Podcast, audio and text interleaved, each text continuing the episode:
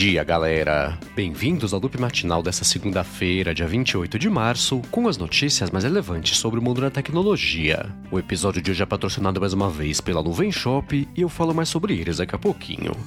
Quem fala aqui é o Marcos Mendes e hoje no seu loop matinal do Loop Infinito eu vou começar falando sobre a Netflix que comprou os estúdios de jogos Boss Fight Entertainment. Esse estúdio, de acordo com o site deles, conta hoje com 130 funcionários e a terceira compra da Netflix nesse mercado depois do ano passado que ela comprou a Next Games, também a Night School. Nem a Netflix nem o estúdio de jogos quiseram comentar quanto é que custou essa aquisição, mas é aquela coisa, né? A Netflix tá seguindo em frente aí com esse plano dela de começar a oferecer bem mais coisas do que filmes e séries lá na plataforma para os assinantes. E ainda sobre o mundo dos jogos, a Rockstar anunciou uma assinatura para o GTA Online chamado GTA Plus agora, que é mais uma que tem assinatura para o serviço.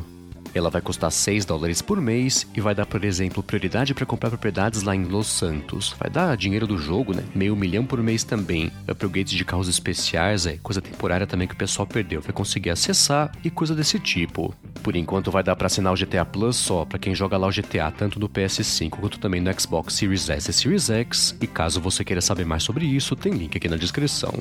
E por último, aqui sobre o mundo dos jogos, a Epic Games falou que não é suficiente o que pintou no Android na semana passada, que a possibilidade do pessoal que vai pintar ainda, na verdade, é conseguir assinar o Spotify por fora do sistema da Play Store e direto lá no aplicativo do Android pelo sistema do Spotify. A Epic, que por sinal foi expulsa tanto da Play Store quanto da App Store e faz um tempo por ter feito exatamente isso no Fortnite, falou que não é suficiente só Spotify por enquanto ter acesso a funções desse tipo, e é todo mundo que faz aplicativos, né, que deveria ter acesso a esse tipo de coisa. Por isso ela falou que ela vai seguir lutando nos tribunais para representar todo mundo aí que faz aplicativos tanto para iOS quanto para Android e mudar de vez aí, esse cenário para todo mundo de uma vez só. E enquanto isso aqui no Brasil, o Mercado Livre confirmou que vai dar para sacar dinheiro do Mercado Pago por meio do Pix. Isso vai acontecer por meio de QR Codes nas agências do Mercado Livre, que são basicamente os pontos comerciais que eles têm parceiros para a galera poder retirar produtos né, e fazer coisa desse tipo. E é saque e depósito também de Pix, na verdade, que vai ter esse suporte. O Mercado Livre falou que por enquanto vai começar com umas agências só deles aqui em São Paulo, mas quer expandir ainda nesse ano para todo o resto do território brasileiro. Mas não falou exatamente aí qual que é o cronograma né, que eles vão seguir para fazer essa expansão até o final desse ano. Já uma outra coisa que virou notícia aqui no Brasil na semana passada é que finalmente o Telegram fez uma reunião com o TSE né, para falar sobre tentar impedir espalhamento de desinformação por conta da eleição presidencial que vai rolar nesse ano aqui no país precisou de vários convites e um banimento também no Telegram aqui no país para se disporem, né, a mandar um representante aqui para conversar com o TSE. Agora ele vai voltar lá para nave mãe, né, para falar sobre os termos aí, para o Telegram falar se ele vai ou não participar desse programa de combate à desinformação.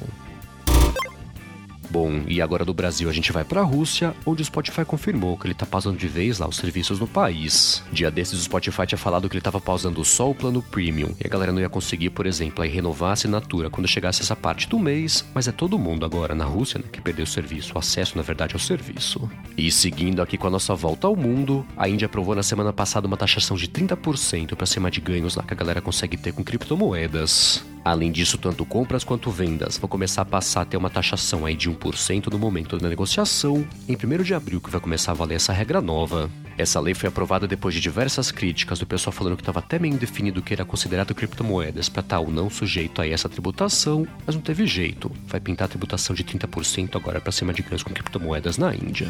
E finalizando aqui nossa turnê mundial de hoje, está bem perto de ser aprovado na Europa o pacote de leis que está conhecido como Digital Markets Act. Esse pacote de leis tem como objetivo limitar o poder das empresas grandes de tecnologia para até nivelar o mercado, né? permitir mais concorrência e mais justa para todo mundo, e pintou uma ideia nova no fim da semana passada, que é de interoperabilidade de aplicativos de mensagens. A ideia é que dê para a pessoa mandar mensagem ou mandar vídeo, né, foto também, trocar arquivos aí em mensageiros, independente do aplicativo que a pessoa esteja usando, que é um ecossistema meio global que eles querem fazer, independente se a pessoa usa o Telegram, o WhatsApp ou coisas menos conhecidas. É claro que essa regra vai levantar coisas, tipo várias questões aí que tem a ver com privacidade, até segurança também, né? Como é que funciona a criptografia das conversas aí, por exemplo, se o aplicativo tem e o outro não oferece criptografia ponta a ponta, e tá meio mal explicado por enquanto, né? Pelo menos ver como é que isso funcionaria. De qualquer forma, com a apresentação desse texto que estão falando que a versão final desse pacote de leis, a Apple e o Google, por exemplo, se manifestaram mais uma vez contra a aprovação dessa coisa toda e falaram, né, que apesar de entenderem que eles querem aí deixar o mercado um pouco mais regulado, isso pode prejudicar bastante a privacidade e segurança também das pessoas. Bom, a seguir eu vou falar de uma tecnologia bem impressionante de renderização 3D que foi anunciada na semana passada pela Nvidia, mas antes disso eu vou tirar um minuto aqui do episódio para agradecer a Nuvem Shop que está patrocinando aqui mais uma vez o Loop Matinal. A Nuvem Shop é a maior plataforma de e-commerce da América Latina e ela conta hoje com quase 100 mil clientes ativos que mostram ao mundo do que eles são capazes. Na Nuvem Shop você cria sua loja online do seu jeito, de uma forma aí bastante simples, e ela oferece soluções para todos os perfis de empreendedoras e empreendedores que querem fazer finalmente aí sua loja online profissional. Então, se você costuma vender só pelo Instagram ou pelo WhatsApp, por exemplo, a Nuvem Shop é a solução perfeita para você criar sua loja online profissional e sem complicação. Ela deixa você escolher, por exemplo, seu meio de pagamento e também seus meios de envio, e tem diversos serviços, né, de parceiros e também para ajudar ainda mais a potencializar seu negócio. Então, você consegue integrar sua loja online com os marketplaces aqui do Brasil Brasil. Consegue integrar com o Facebook Instagram também, né? O WhatsApp, por exemplo. Integra com vários aplicativos também para fazer coisa tipo oferecer brinde, oferecer kit de produto, né? automação, parte de suporte, controle de estoque, enfim. Para conhecer melhor as soluções da Nuvem Shop e fazer por 30 dias de graça também sua loja online profissional, você segue eles no Instagram, que é o arroba Nuvem Shop, ou pega o link né, especial que eles fizeram aqui para os ouvintes do Loop Matinal que eu deixei na descrição do episódio. Mostre ao mundo do que você é capaz e crie sua loja online no Nuvem Shop. Muitíssimo obrigado no Vem Shop pelo patrocínio contínuo aqui do Loop Matinal. Bom, vamos lá, né? A Nvidia fez uma demonstração na semana passada numa tecnologia bem impressionante chamada Instant Nerf, e bem basicamente o que ela faz é pegar umas fotos 2D e transformar lá no ambiente completo em 3D. No vídeo de demonstração, a Nvidia pegou quatro fotos de uma modelo, né, que estava até vestida de Andy Warhol, e fez o ambiente 3D 360 lá, que mostrou todo o ambiente ao redor da modelo, e é bem impressionante o resultado final. Ela falou que da parte mais técnica do sistema, a pessoa tem que indicar exatamente lá no espaço 3D, onde foi tirada cada foto que o sistema vai conseguir usar de base aí para fazer a renderização final, mas ainda assim, né, falou que ele gera em centésimos de segundo lá o ambiente 3D. Ela publicou um estudo também no projeto que ela fez, que ficou em Full HD, e até abriu o código também né, desse projeto aí para todo mundo poder fuçar. E caso você queira saber mais sobre isso, ver o vídeo também de demonstração que ela publicou, tem links aqui na descrição.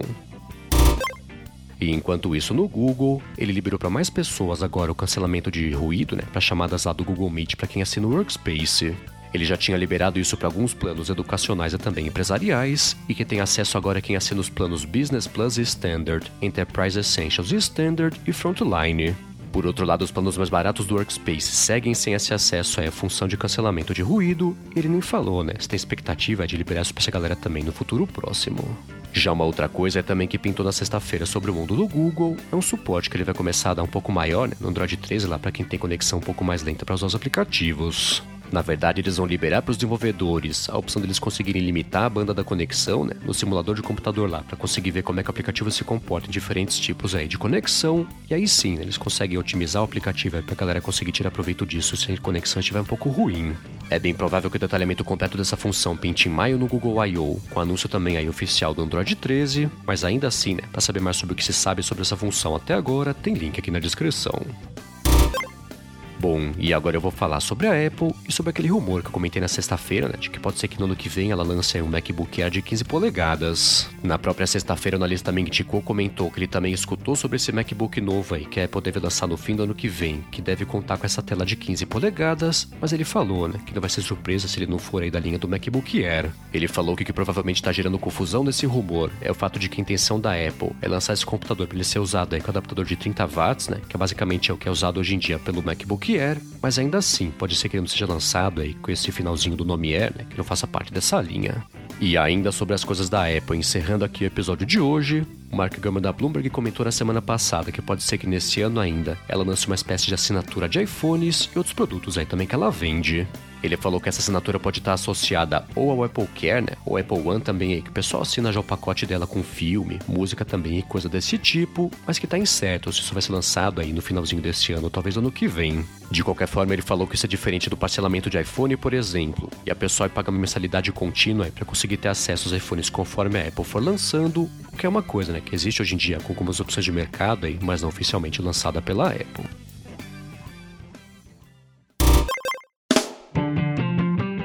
Isso aí, galera. O loop matinal do Loop Infinito vai ficando por aqui. Se você quiser se inscrever no canal do Loop Infinito no YouTube, o link tá aqui na descrição do episódio lá no loopmatinal.com, junto com os links das notícias que comentei hoje. Já se você quiser falar comigo no Twitter, procura por MVC Mendes que eu tô sempre por lá. Obrigado pela audiência, obrigado no Shop também pelo patrocínio contínuo aqui do Loop Matinal, e eu volto amanhã de manhã. Falou!